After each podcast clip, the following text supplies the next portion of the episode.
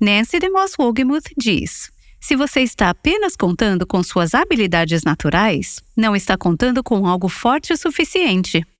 O mundo e a igreja não precisam ver o que podemos fazer. Eles têm visto o que podemos fazer.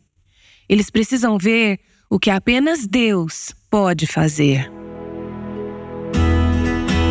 Este é o Aviva Nossos Corações, com Nancy DeMoss Wogemuth, autora de Mentiras em que as Mulheres Acreditam, na voz de Renata Santos.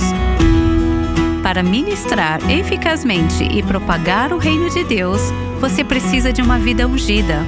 Deus precisa estar trabalhando em você antes de trabalhar por meio de você nas outras pessoas. Nancy explicou isso ontem na primeira parte da mensagem chamada Unção Divina. Ela preparou essa mensagem para líderes de ministério, mas todas nós podemos nos beneficiar deste estudo sobre o poder de Deus. Vamos continuar no segundo ponto. Para ministrar eficazmente, você precisa de lábios ungidos.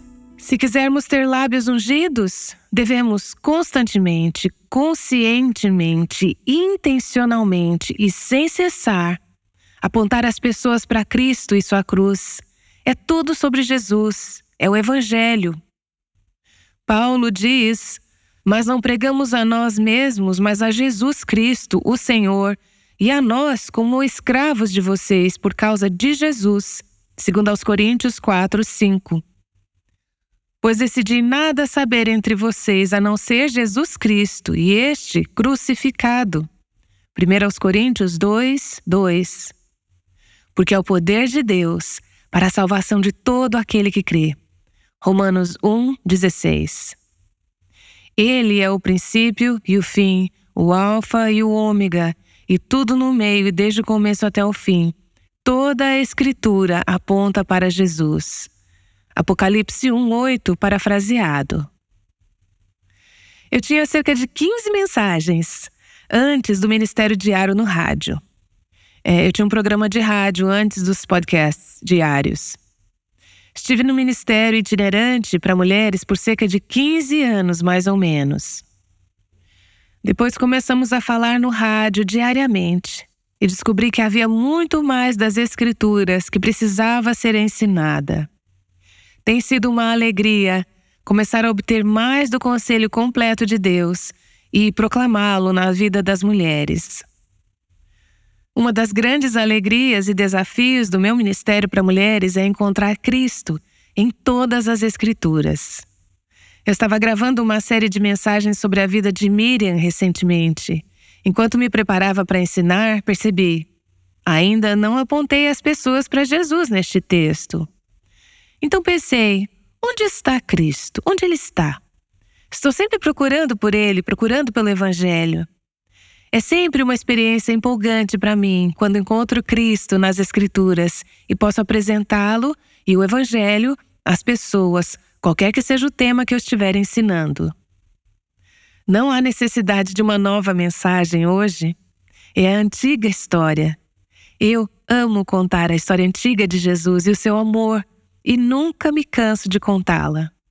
Por toda a eternidade, Vamos cantá-la e contá-la e adorar a Cristo e Cristo crucificado, o Cordeiro que foi morto antes da fundação da terra. Essa é a verdade. Esse é o Evangelho. Jesus disse que quando fosse levantado da terra, ele atrairia todos os homens para si. Veja João 12, 32. Se quisermos ter lábios ungidos, devemos comunicar com fervor, seriedade e convicção se não acreditarmos que o que estamos dizendo é crucial, por que nossos ouvintes deveriam acreditar? Eu me pergunto frequentemente hoje, ao ouvir a palavra de Deus sendo ensinada e proclamada: onde está a paixão? Marcos 1, 22 diz: Eles estavam espantados com o ensino de Jesus, porque ele ensinava como alguém que tinha autoridade e não como os escribas. Aquele que prega deve fazê-lo como alguém que está proferindo as próprias palavras de Deus. Conhecendo, pois, o temor do Senhor, Paulo disse, persuadimos os homens. O amor de Cristo nos constrange. Isso está em 2 Coríntios 5, 11 e 14. Suplicamos em nome de Cristo, reconciliem-se com Deus. O apóstolo Paulo não estava interessado em apenas lançar mais informações sobre as pessoas. Havia uma súplica, um apelo à reconciliação com Deus. Paulo disse: Meus filhos, novamente estou sofrendo dores de parto por sua causa, até que Cristo seja formado em vocês. Galatas 4:19. Seriedade, convicção. Então, à medida que temos convicção, Deus nos chama para confrontar o coração e a vontade, os corações e as vontades de nossos ouvintes. O objetivo é a transformação, não apenas a informação. Não queremos apenas que nossos ouvintes saibam mais sobre Deus. Queremos que esse conhecimento transforme a maneira como vivem. O Novo Testamento é repleto de momentos em que o arrependimento e uma profunda convicção do pecado são evidenciados. Homens e mulheres foram tocados profundamente em seus corações depois que Pedro pregou no dia de Pentecostes. Da mesma forma, depois que Estevão pregou, os tocou profundamente, despertando emoções intensas, convicção e remorso. Quão frequentemente testemunhamos esse mover hoje em dia? Pessoas prostradas ante a convicção do pecado. Percebemos na história do avivamento essa esmagadora sensação da presença de Deus em profunda, humilhante convicção do pecado. Eu sei que isso é obra do Espírito e não podemos fabricá-lo. Mas acho que é tão importante, e em meu próprio ensino estou tentando ter uma proclamação que inclua a exposição da palavra de Deus, se a palavra de Deus não estiver presente, não há poder. Ilustração das Escrituras, aplicação, aplicação prática e depois confrontação da vontade. Muitas vezes, em minhas anotações de ensino, escrevo duas letras pequenas: TP, tornar pessoal, torne pessoal. Ou escrevo LPC, leve para casa. Isso é um lembrete em minhas anotações para sair da página da informação e falar ao coração dessas mulheres. Leve para casa, torne pessoal. Faça as perguntas que condenam a consciência. Perguntas diretas e incisivas para que não possam escapar do que devem fazer sobre isso. Então eu pergunto: como sua vida se compara a essa verdade que estou dizendo às mulheres? O que você vai fazer com o que acabou de ouvir? Oswald Chambers diz: O que o mundo precisa não é um pouco de amor, mas uma intervenção cirúrgica. O chamado de um obreiro no Novo Testamento é descobrir o pecado e revelar Jesus Cristo como Salvador. Temos que sondar tão profundamente quanto Deus nos sondou ser aguçadas e sensíveis às Escrituras, que expõem as verdades e aplicá-las sem medo.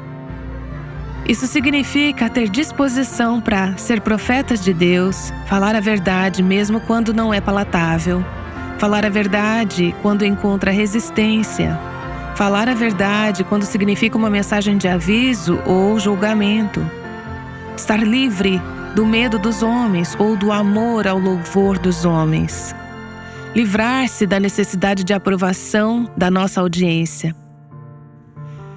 Quando começamos o ministério de rádio nos Estados Unidos, uma das coisas que o Senhor realmente me ajudou a estabelecer em meu coração, não que isso não tenha sido desafiado desde então, foi uma consciência de que, com a ajuda de Deus, eu não iria falar por audiência, ou por renda, ou por resposta, ou por número de estações.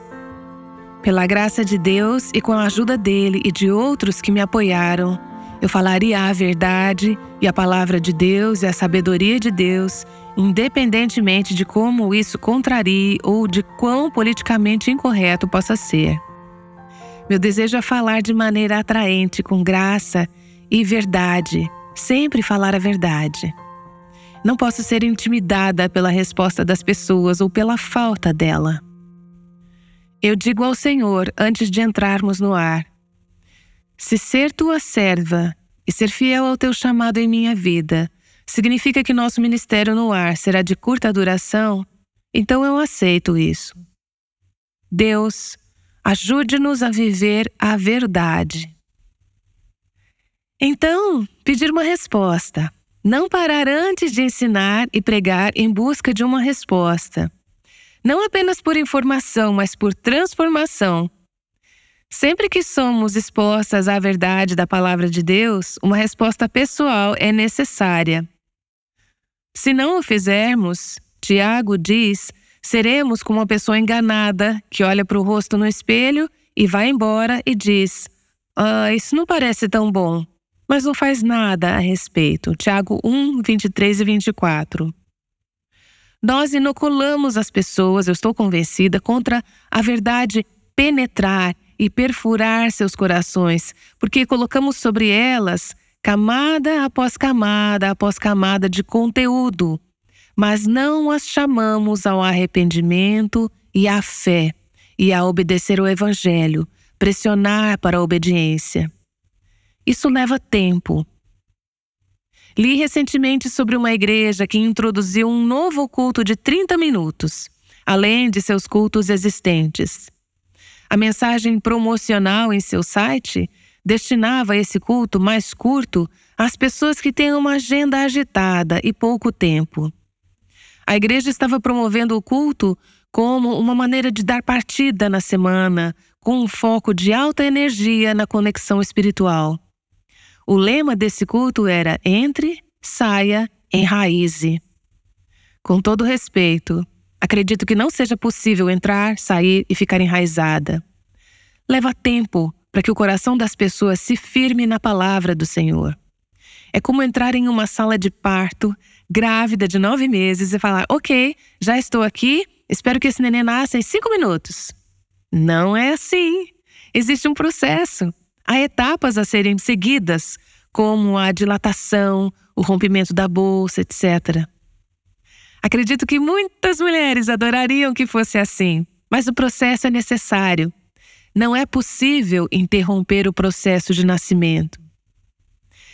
Temo que as etapas, os processos, os preparos estejam sendo ignorados em grande parte do nosso ministério, onde é necessário tempo para preparar o coração para a proclamação e para a resposta.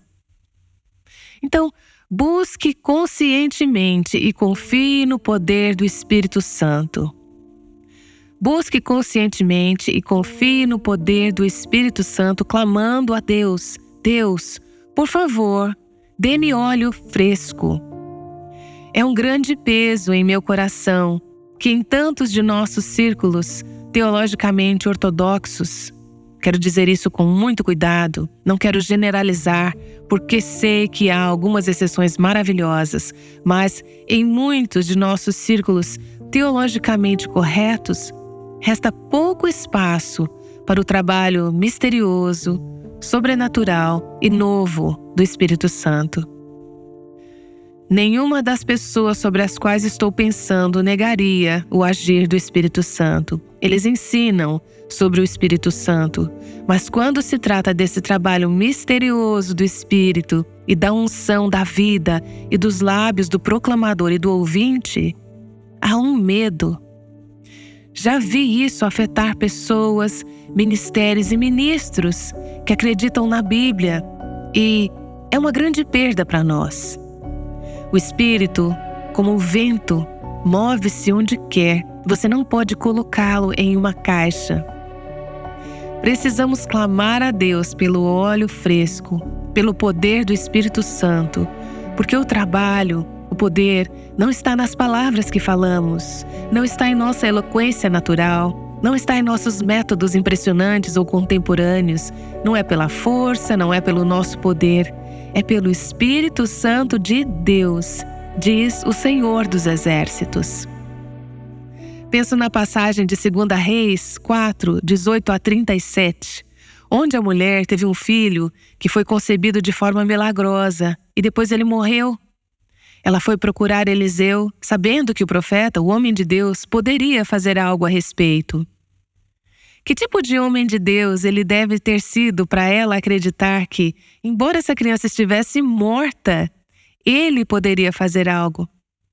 Lembra de como Eliseu enviou seu servo Geazi adiante com seu cajado?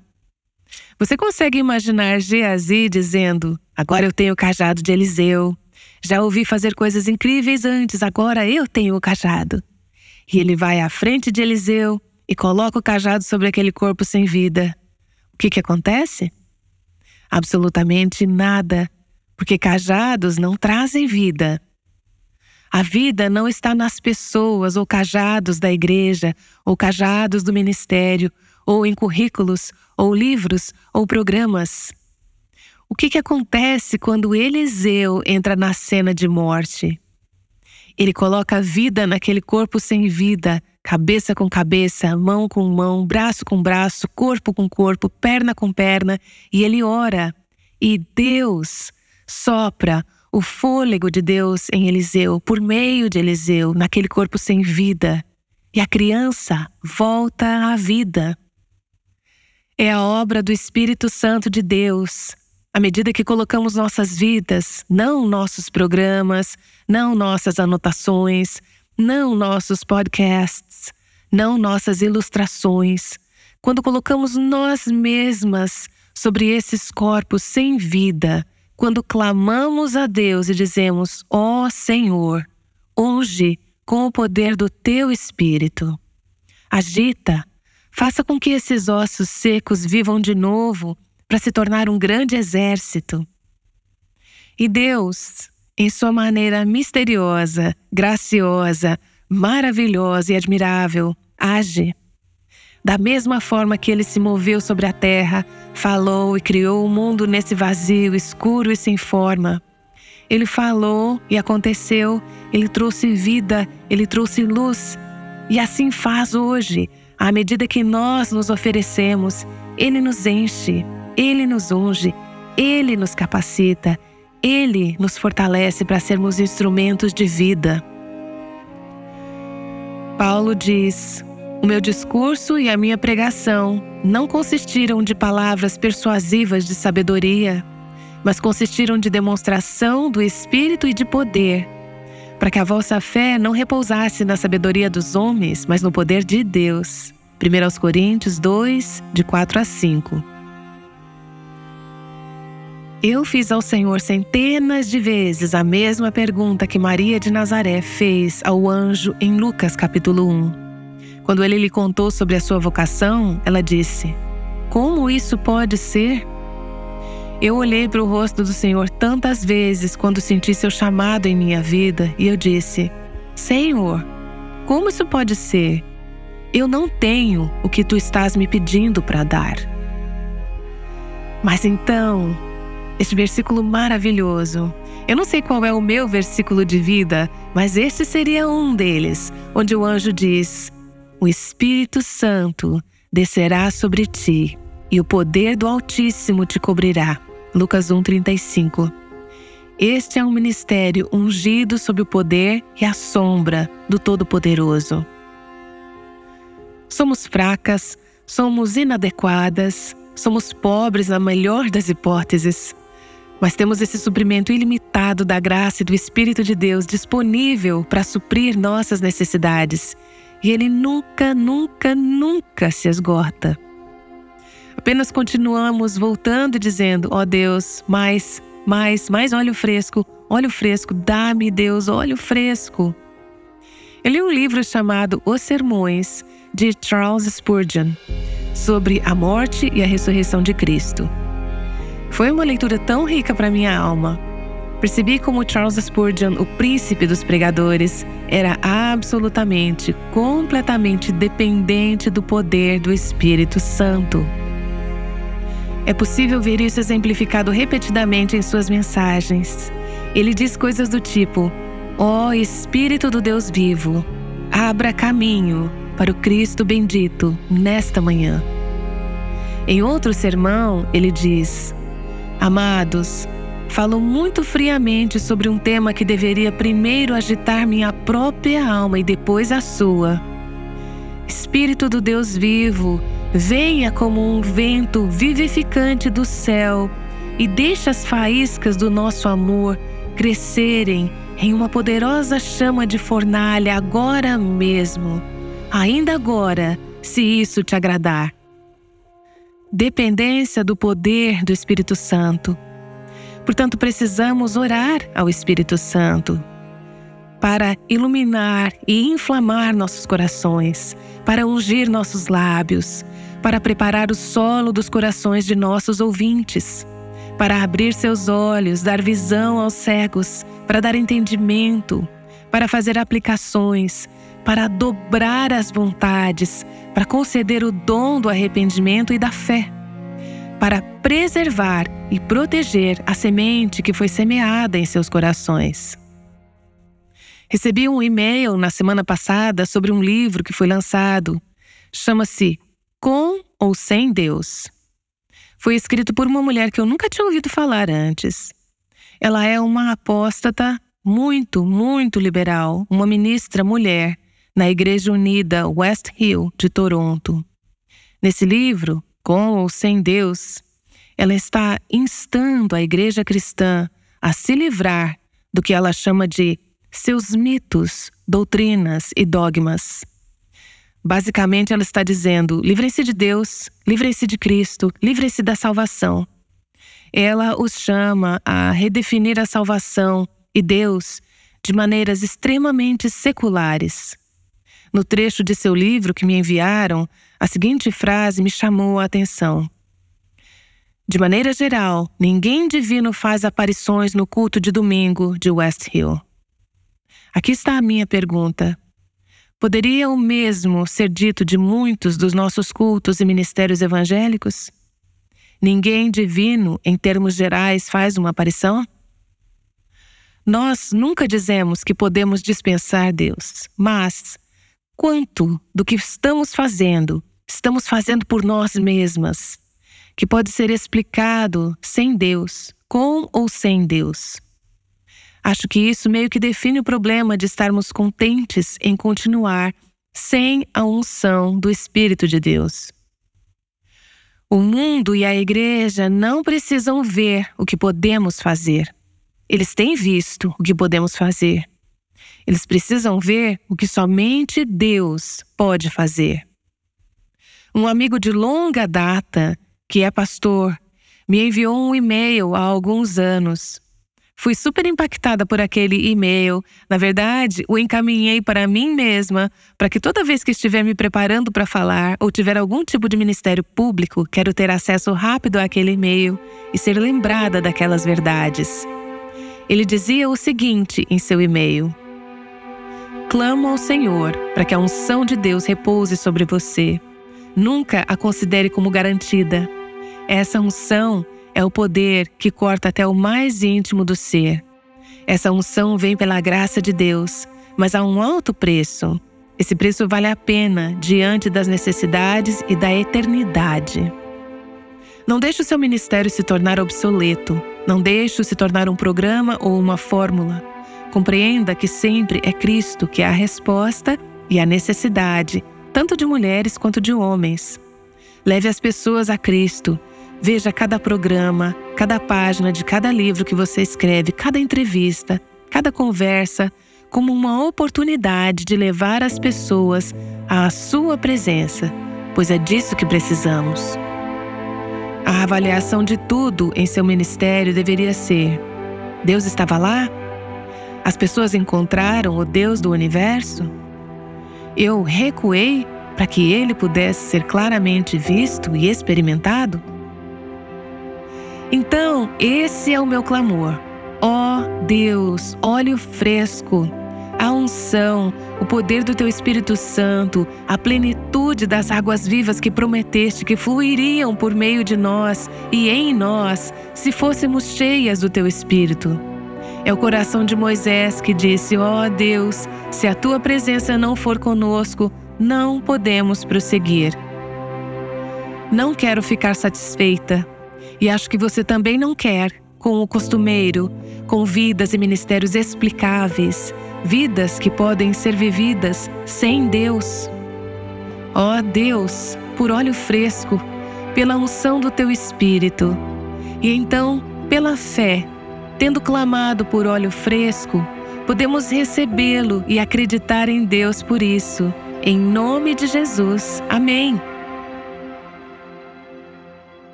Você costuma depender de sua própria intelectualidade para falar de assuntos espirituais?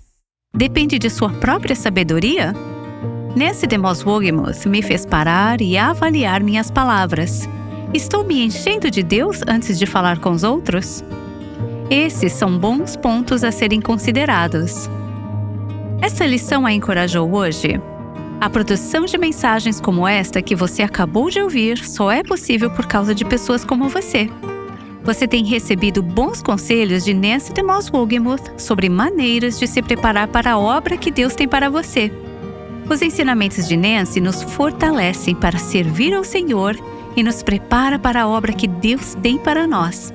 Ouvi-la é como ter um treinador bíblico pessoal e um nutricionista espiritual em uma só pessoa. Você tem acesso a esses ensinamentos diariamente porque há pessoas que fazem doações financeiras, oram pelo ministério e apoiam os ensinamentos de Nancy. Se o Aviva Nossos Corações tem te ajudado a crescer em seu conhecimento da Palavra de Deus, você gostaria de fazer parte do grupo que torna esse ministério possível? Junte-se a esse grupo de pessoas que apoiam o Aviva Nossos Corações e que têm o desejo de ajudar as mulheres a se conectarem com a Palavra de Deus. Visite nosso site www.avivanossoscoracóis.com/doações para fazer uma doação de qualquer valor. Fizemos uma pequena pausa na série Adornadas, devido às férias e festividades de Natal e Ano Novo. Mas segunda-feira retornaremos a essa série que tem nos abençoado tão ricamente e agora ainda mais todos os dias da semana. Aguardamos por você na segunda aqui no Aviva Nossos Corações. O Aviva Nossos Corações é o ministério em língua portuguesa do Revival Hearts com Nancy DeMoss Wogemuth, chamando as mulheres à liberdade, à plenitude e à abundância em Cristo.